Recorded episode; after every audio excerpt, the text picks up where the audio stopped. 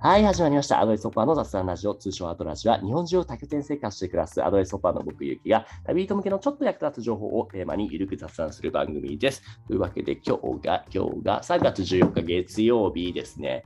今日ね、ちょっとね、見てわかるようにね、まあ、ラジオでは音だけなんですけども、YouTube でもアップしていて、そこでは音声だけじゃなくて、今回動画も流すということで、ちょっと画面暗くてあれなんですけども、僕、顔映ってますというところで、なんでわざわざ顔映すのかっていうところなんですけれども、ちょっとね、今日ゲストに来てくれていた方から、とある質問を受けまして、まあ、それについても詳しく聞いていきたいので、早速ゲストの方お呼びしましょう。今日のゲストの剛さん、剛さん、ミュート解除とカメラオンをお願いします。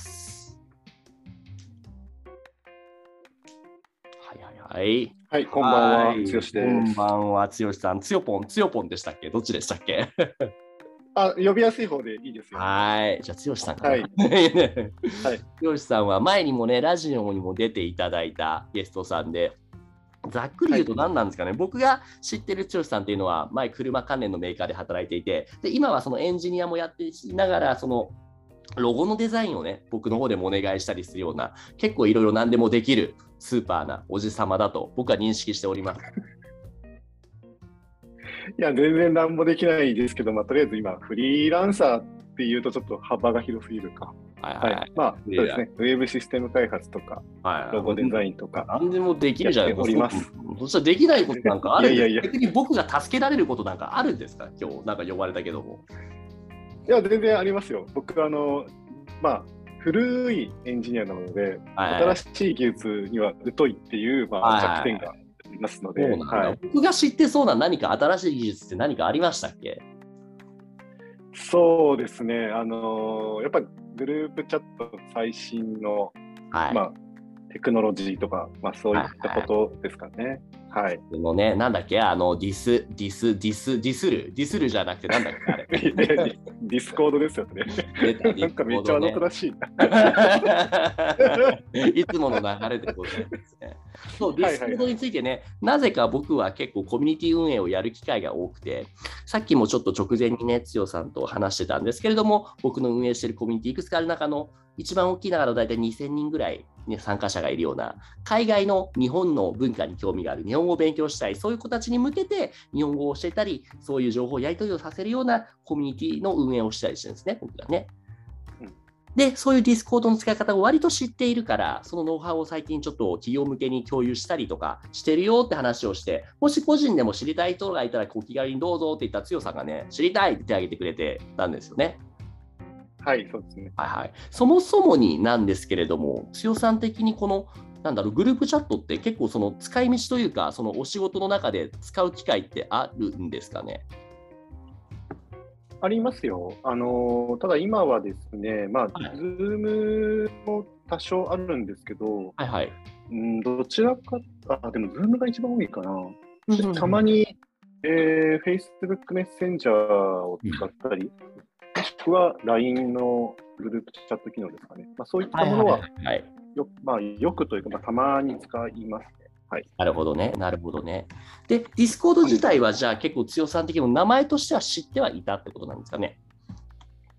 そうですね、はい、知ってまして、まあ、一応アカウントも取って、まあ、とあるコミュニティになんか、えー、をちょっと覗き見る程度の使い方はしたんですけど、はいはいはい、あのー、詳しくなんか、えー、例えばなんか作業を一緒にやってる人たちってなんかこう効率よくやるとか、なんかそういったことは全く知らない状態ですね、なるほど、なるほど。まあじゃあ、こういうもんだって知っているけれども、はい、果たしてその認識が合っているのか、で、合っているとして、これを実際どのように使っていくのかみたいなところを、ちょっとでもふわっと分かればいいかなっていうところですかね。そうですね、はい。うんなるほど。じゃあそこについて今日ちょっとね、さらっとまあ触りだけでも話していければと思っているんですけれども、そもそもディスコ、はい、あ、今聞こえてますかね？電波大丈夫かな？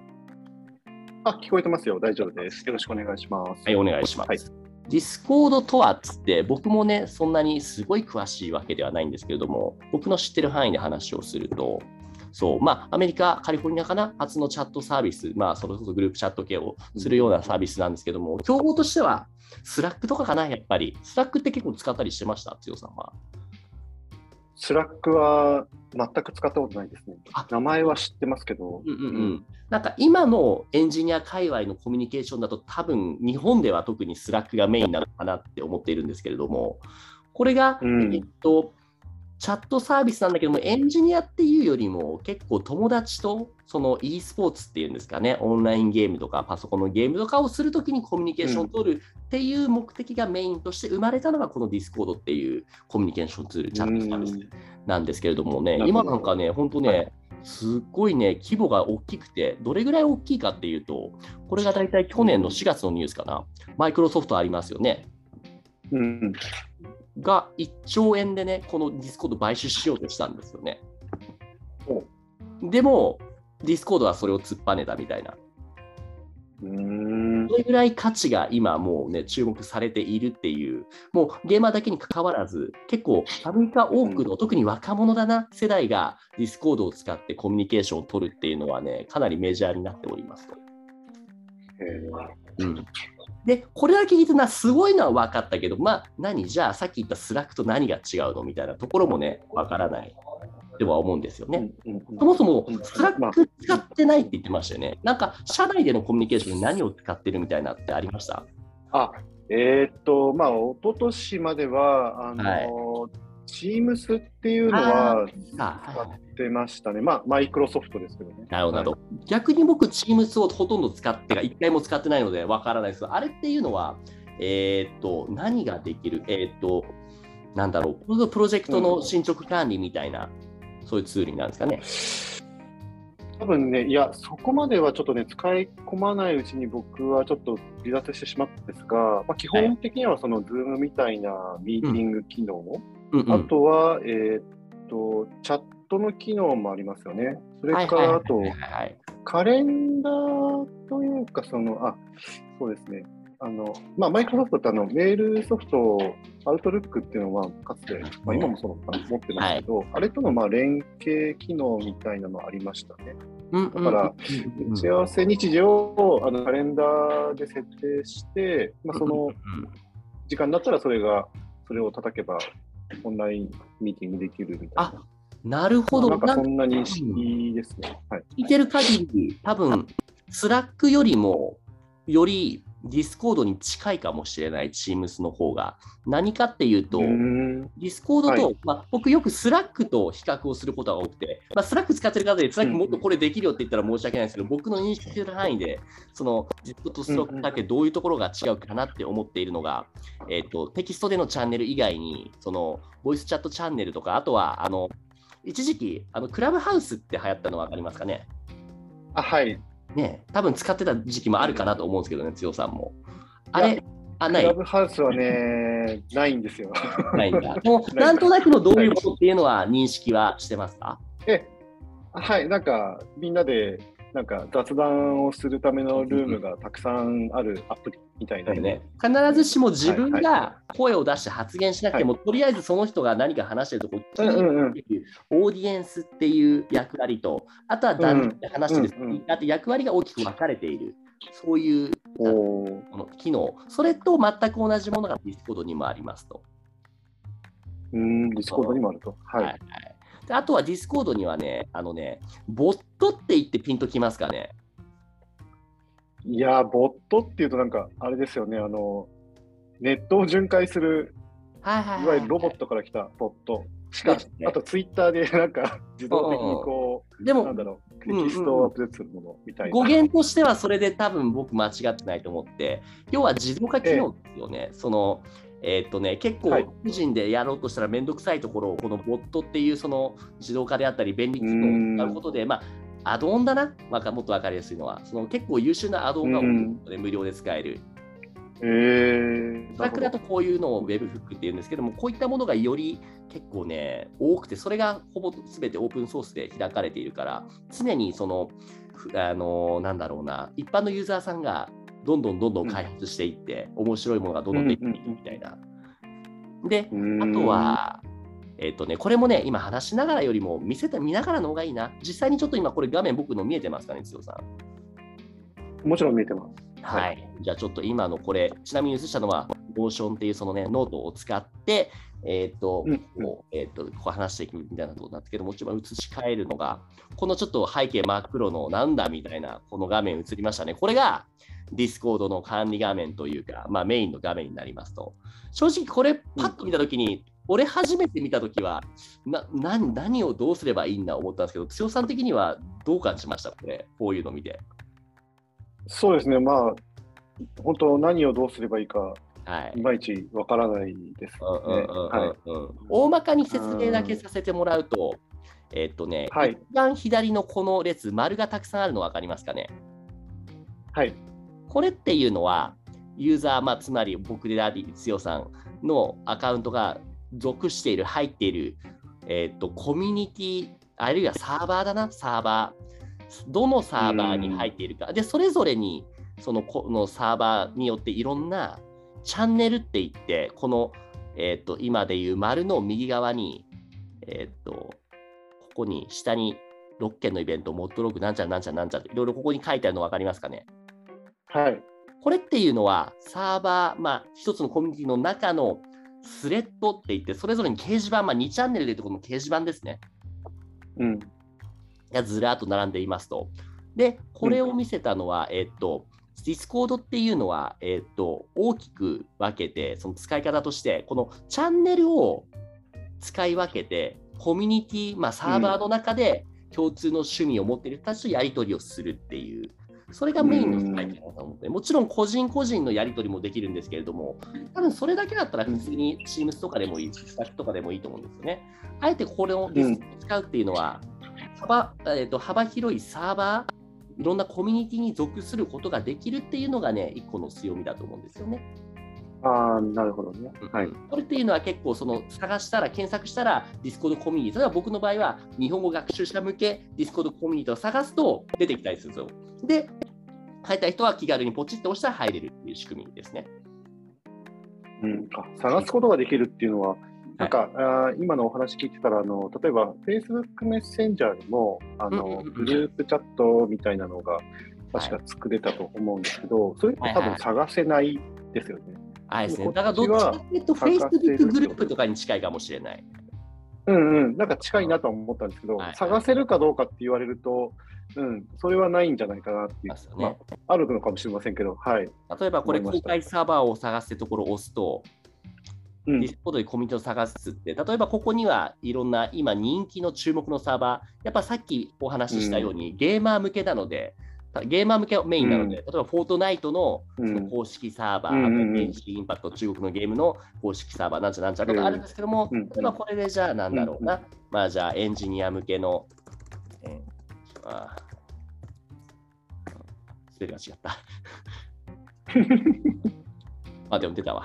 えっ、と、そうそう、エンジニアね。向けの頭いろんな人たちのこのやってるコミュニティと、で、これを見る中で、自分これいいなって向いてるなって思ったところに簡単に入って、その中でコミュニケーションをの、だから自分の趣味の合う人たちをとやり取りができるようになへる。ーっていうのがまずこのコミュニティですと、まあ、サーバーとも言うんですけれども。で、でうんその上で、その中にあるのが、さっき話したこのチャンネルっていう概念で、これが、まあ、僕のサーバーの方に戻って話を進めると、今これ左側のこの、例えばスクール、アナウンスとかルールとか roles とか、全部英語でごめんなさいですけれども、ありますね。で、うん日本語クラブ、漢字クラブとか、それぞれにその日本、あの2チャンネルの掲示板のように、そのユーザーが右を見るといろんなことを話しているんですよね。例えば、えっ、と、このどれにしようかな。えっ、と、アートクラブに行くと、うんアニメの好きな子たち、10代ぐらいの子供が、今日これ描いたよみたいな絵をみんなアップしたり、結構上手い人もこれ描いたへよー。で、そういうことをみんなやり取りしているんですよね。うん、上手い人もね、結構そうでない人もたくさんいるんですけれども、そういう人たちのやり取りがされている、それ掲示板ごとに分かれている。で、この掲示板っていうのが、今見せてるこのアートクラブっていうのは、一番スタンダードなテキストチャンネル、要はその Teams でもあるようなものですよね。うんうん単純に掲示板、そのテキストを残す、あと画像を残す、リンクを残すみたいな、こういうものがありますと。で、もう一個が、うんえっとね、テキストチャンネルは、あのチャンネルの横にこのシャープがついてるの分かりますかね？はい。はい。あ、それがテキストって意味？チャンネルです。はい。で、ボイスチャンネルっていうのがもう一個それがこの、例えばこのクラスルームって書いてある、この、この丸、あの、イヤホンが、イヤホンがつる。これがボイスチャンネル。これっていうのは、ちょっと今試しに入ってみますか？入って大丈夫かな？これ。はい。止まんないかな？えっ、ー、とね、入ると、こんな感じでつって、これはね、あのテキストチャンネルみたいにあのテキストとか見れるわけじゃないんですよ。ただ、この中で、えーと、画面を共有したり、あと自分の顔を映したりみたいな、そのコミュニケーションをするための、まあ、ボイチャですよね。ボイスチャットチャンネル。うんボイスチャットチャンネル、ね、はい、うん、っていうのがテキストチャンネルでございますと。ちょっとごめんなさい、今確認してやるかな。はい、はいはいで、最後に言ったあのディスコードのようなチャンネルが1個ありますと。それがステージチャンネルと呼ばれるものですね。この僕のコミュニティの中で言うと、どれがそれに当たるかっていうと、はいはいはいはい。このアフタースクール放課後チャンネル、この、ここかな。あ、違う、これ、こっちだ。このアンテナみたいになっているこれ。これ上げると、えっと、ここで、えっと、今、これステージを開始って言って、例えばじゃあこれでテスト、誰か入ってきた。実際も店にもいるからね、試しに開くだけでも入ってきちゃう人もいるんですよ。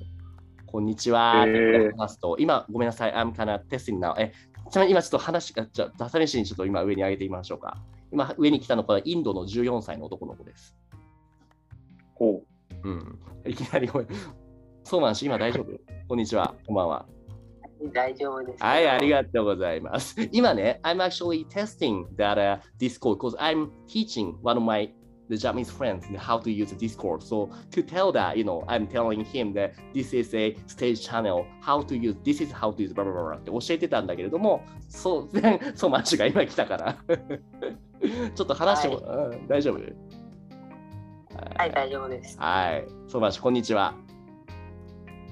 はい、こんにちは、先生。もしよかったら、そうまし、ちょっと自己紹介してみようか。そうましはどこの、どこに住んでいますか？はい、えっと、インドのデリーに住んでいます。インドのデリーの、ソマシマ何歳の、何歳ですか ?15 歳です。15歳。日本語はいつから勉強していますか？えっと、あ2020、2020年2月からです。あってことは2年前だね。2年前から勉強してもこんなに喋れる。すごい、うん。なんで日本語を勉強してるの？ああ最初は、うん、なんか日本に興味があって、うんうん、えー、ななんか、uh, I, I was bored, so I just decided to learn Japanese. Right. But um, uh, 今はなんか、uh, uh, うまくなりたいとか、うんうん、uh, アニメが、uh, アニメが、uh, サブタイトルのないアニメも、うんうんうん、わわかる、uh, 分かる分かるようになりたいとか、うん、そうなんだ。じゃあ最後の質問、一番好きなアニメは何ですか？一番好きなアニメはポケモンです。うん、あ、ポケモンが好きなんだね。はいはいはい。このね、うん、このアイコンのポケモンなんだっけ、これ。これ月光ガ月光ガっていうポケモンだよね。そうかっこいい、ありがとうね。ちょっとテストしたかったから話しただけなんだけれども。はい、そう、そう、そんな感じでね、つよさん、ここにいるのが、その上に上がっているのが、えーと、スピーカーの人で、で、下にいるのがこうオーディエンス書いてる、この、例えばこのショルバギ。君っていうのは同じように16歳のこの子はエジプトの男の子だね。そんな感じで、いろんな人がここに来て、その僕が話している様子を、僕いつもこのチャンネルどのように使ってるかっていうと、ここでレッスンをして、で、話したい人、参加したい人は聞くだけでもいいし、上に上がってきて、その一緒に話すみたいなスピーキングのレッスンを毎日やってるんですよ。うんっていう使い方もできますと。ソマンシュ、ありがとう。I gotta go now. おやすみ、ソマンシュ。はい。っていう大きく分けて3種類のチャンネル。それがテキストチャンネル、ボイスチャンネル、で、ステージチャンネルっていうものなんですよ。ここまでで大丈夫ですか、うん、大丈夫です。はい、うん、そう。だからなんだろうな、使い方としては2チャンネルであったりとか、あとは今みたいなクラブハウスみたいな、そういったコミュニケーションっていうのが、仕事っていうよりも、共通の趣味を持っている人たち同士で盛り上がるっていう、見つかものかなって一個思ってますね。うん。で、もう一個、このディスコードっていうのが僕の中で優れてるなって思っているのが、一つの機能としてある、ロール機能っていうのがあって、まあ、直訳すると役割あのあの役職機能みたいな多分これ Teams、Teams とかでもあったのかな？覚もし覚えてたら教えてほしいんですけど。ちょっと、うん、ロールって言葉は見たことがない、うん、なるほど、なるほど。要は、えっと、今このグループにも2000人ぐらいメンバーがいるわけじゃないですか。ただこれちょっと右の方を見てほしいんですけども、はいこれ上の方に例えば先生って書いてここに先生、例えば上には先生と結城アニメ先生、あ本当はもう一人いるんですけども、今オンラインになっているこの先生ロールがついたユーザーさん、この2人だけですと。で、下の方に、これボットさん、これっていうのは自動化のボットのに当たるロールですね、うん、こういうロ。こういうボットが今走ってますと。で、さらに下に行くと、先輩ロールっていうのがあって、2000人いるうちの今、大体5人か10人ぐらいかなのユーザーさんが、この先輩ロールを与えていると。で、もう少し先とも普通の、まあ、まあね、平って言ったら言い方だけども、役割のないような人たちがいる。要は、役割分担をするための機能、それがロール機能ですね。あそのロール機能はその自由にそのロールを定義して与えることができるということですか、はい、ですまさにそうです。で、さらにその今これロール機能の設定とかいくと、うん、やっぱこの先生、うん、ロールを持っている人は全てできます、何でも。なんだったらもうやろうと思えばこのサーバーを封鎖することもできるみたいな。ああ、アドミニみたいな人、ね、アドミンですね、まさに。で、えっと、下の方に行くと、先輩っていうのは、もちろん決したりはできないけれども、例えば、まあ、想像してほしいんですけど、いろんな国の人が使ってるから、僕らが寝ている時間帯にも、他のユーザーさんは活動していると、その中にたまに問題発言をするような人がいたら、普段だったら僕らがその監視したり、場合によってはキックして、サーバーから追放したりするんですけど、それができないこともあると。うん、だからその代わりに僕らの代わりに先輩ボールを与えた人は、そのね、キックをさせる権限を与えるみたいな、その一個一個のコードをかなり細かく設定できる。それが僕、このロール機能のいいところかなと思いますね。はいはいはい。うんでこれっていうのがね、しかもチャンネルごとに個別に設定もできるんですね。例えば今でいうところのアートチャンネルでは、このユーザーさん、このロールを持った人だけ。例えば、僕のことでやってるのは、このアートクラブのアートクラブ部長、アート部長何々さんには何々をさせるようにするとか。うん、うん、それぞれにのロールを作ってで、それぞれのチャンネルのみで行えるような権限を与えたりしてあげると、結局それを与えられたユーザーさんが、そのやる気を感じて、じゃあこれもこれもこれも先輩っていうのは結構そういうことをしてくれる人たちの集まりだから、僕らが何も言わなくても、先生、これやってみましょうよ、そのためにこういうボットがあるからどうですか、どうですか？っていうのを、今みたいなソーマンシュ君みたいな若い子とかがどんどん提案してくれてるっていう状態が今できてますね。うん、うん、なるほどね。はい、はい。っていうのがロール機能ですね。ロール機能。はい。はい、で、さっき、えー、と、あとは何だろうな、ボットか。さっきそのね、ツイッターとかのボットもあるっていう、うん、あれと似てるとは話したんですけれども、えーとまあ、コミュニティ内に走らせることで、さまざまな便利機能を追加できる、まあ、要はアドオン的なものですと。いろんなものがあるんだけれども、例えば僕のこのコミュニティの中でかなり便利だなと思っているボットが1個あって、それが、えっとね、えっと、どこだったかな。もうね、結構チャンネルが多くて、僕も見てて分かんなくなっちゃったりするんですよね。と、はいはいはいはい。これだ。えっとね、コマンドを覚えてないと、このボットを使いこなせなかったですね。ちょっと今、これ、ライブラリー行ってます。はいはいはい。はいはいはい。どれだっけ？えー、っと、これだ。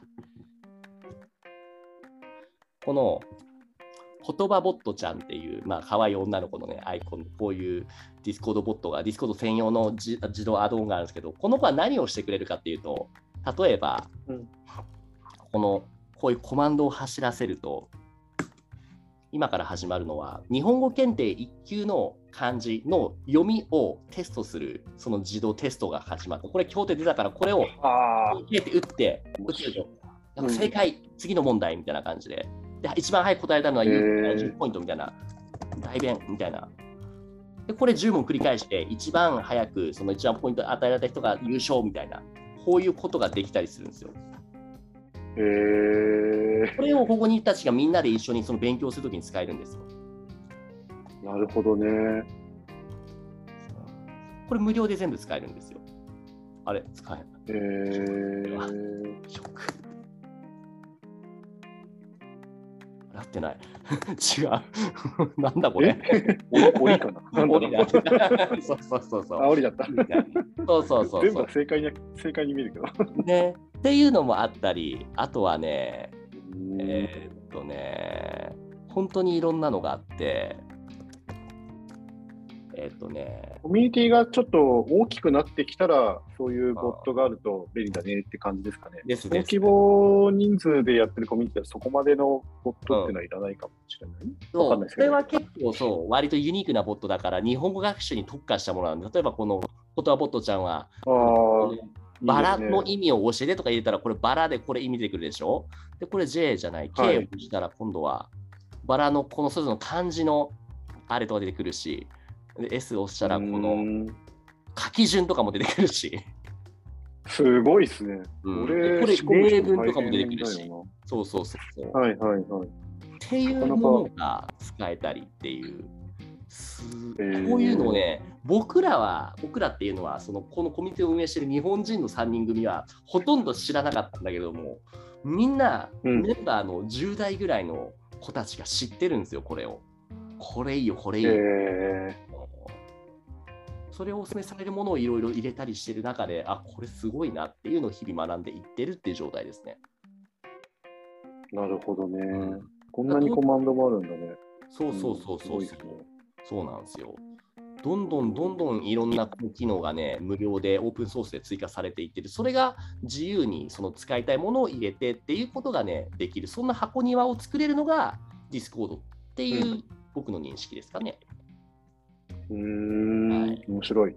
そうなんです、はい、ね。やってみると実際それが一番面白いと思うんで、ぜひぜひと思うんですけども、そうだな。うん。よかったらじゃあ実際に剛さんにもそのねさっきこのコミュニティへの招待券を送ったんでちょっと画面共有権限移すんで剛さんの方でもこれ移してもらってもいいですか？ちょっとごめんなさい。今共有権限与えますね。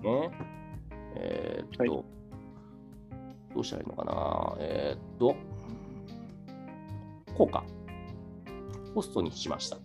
あ、うん、なんか切り替わったみたいですね。うん。はい。じゃあ画面共有で。はい。ありがとうございます。見えてますか？いいですね。じゃあ全画面にしてもらおうかな。はい。はい、今、ポップアップこれ了解って言ってください。あ、そう、それもね、そう、何かっていうと、今、ブーストって言ったじゃないですか。基本的にディスコっていうのは無料なんですよ。うん、ただですね、うんうんうん、えっと、有料プランもあって、有料にすることによって何が変わるかっていうと、えっ、とね、一番僕個人的に思って感じるのは、その通話音質が良くなる。ちょっとね、ロックがかかってるんですよね。あとは、その、有料になったらいろんな絵文字ステッカー、スタンプとかが使えるようになるとかね。要はカスタマイズの幅が広がるみたいな。でも無料でも全然使えます。使いこなす。はい。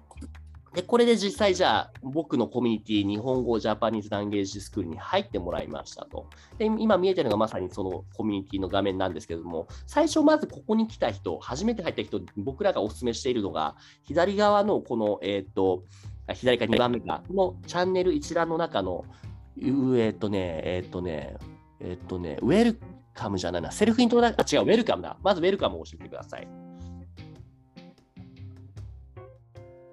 そうそうそう。これ上の方行くとどうなってます？上ああ、はいはい。これごめんなさい。これは単純に、あの今日このタイミングにどういうユーザーさんが入ったよっていうのを常に教えてくれている、そういうチャンネルですね。なのでこれ関係ないや。ここではなくて、まずはルールだ。 rules のところ読んでもらっていいですか？はい。これが上が日本、上が英語、下日本語なんで、その、このスレッドのトップまで行ってもらっていいですかね？あ、そうそうそう。英語だと全部あれなんで、日本語に変わったところ。もうちょっと下の方。そうそうそうそうそうそうそうそうですね。こういうチャンネルですっていうそのルールをしっかり読んで、そう、ルールを確認した上で秘密も守り合いましょう。で、勧誘はやめましょう。な英語でも日本語でも構わず好きな言語で話しましょうみたいな。で、それぞれ下の方に行くと、そのこのチャンネルはこういうところだから、これをしたい人はここに行こうみたいなリンク付きで説明してありますね。こういうものもそのコミュニティ運営者としてその設定をして分かりやすいようにしてあげるって必要があるんですけれども。うんで、これを確認して OK っていう方は、えー、っとね、この一番下に、一番下にってもらって、はい。あのグ、グッドボタンがあるの分かります、あの124って書いてあるところ。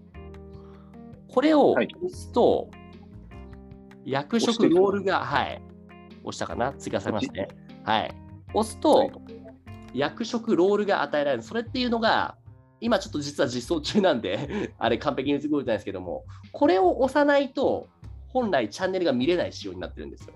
なんでかっていうと、ルール読まないで使われると困るじゃないですか。うんうんうんこういうこともボットで設定できるんですよ。まずはこれだけ見えるようにして、これ読んだ上で OK、承認という意味でのこのグッドボタンを押したら、特定のロールを与えられるようになって、そのロールがあると、すべてのチャンネルを見れるようになるよっていうところもあって。うん、なるほど。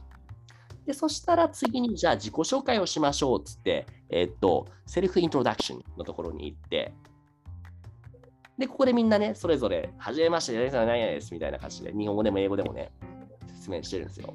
まあ、今回はテストが別に今書かなくてもいいんですけども、うん、もし使いたかったら、ここで、はい、こんにちはって日本人の何々です、コーヒー好きですとか言ったら、食いついてくる人いると思うんで、その上で、それぞれのね、はい、部活チャンネルとか、あとは俺が毎朝やってるようなレッスンとかに来てもらったりすると、新しい人来たっつって、そこでやり取りが生まれて、楽しいよねっていう、うん、そういうところですと。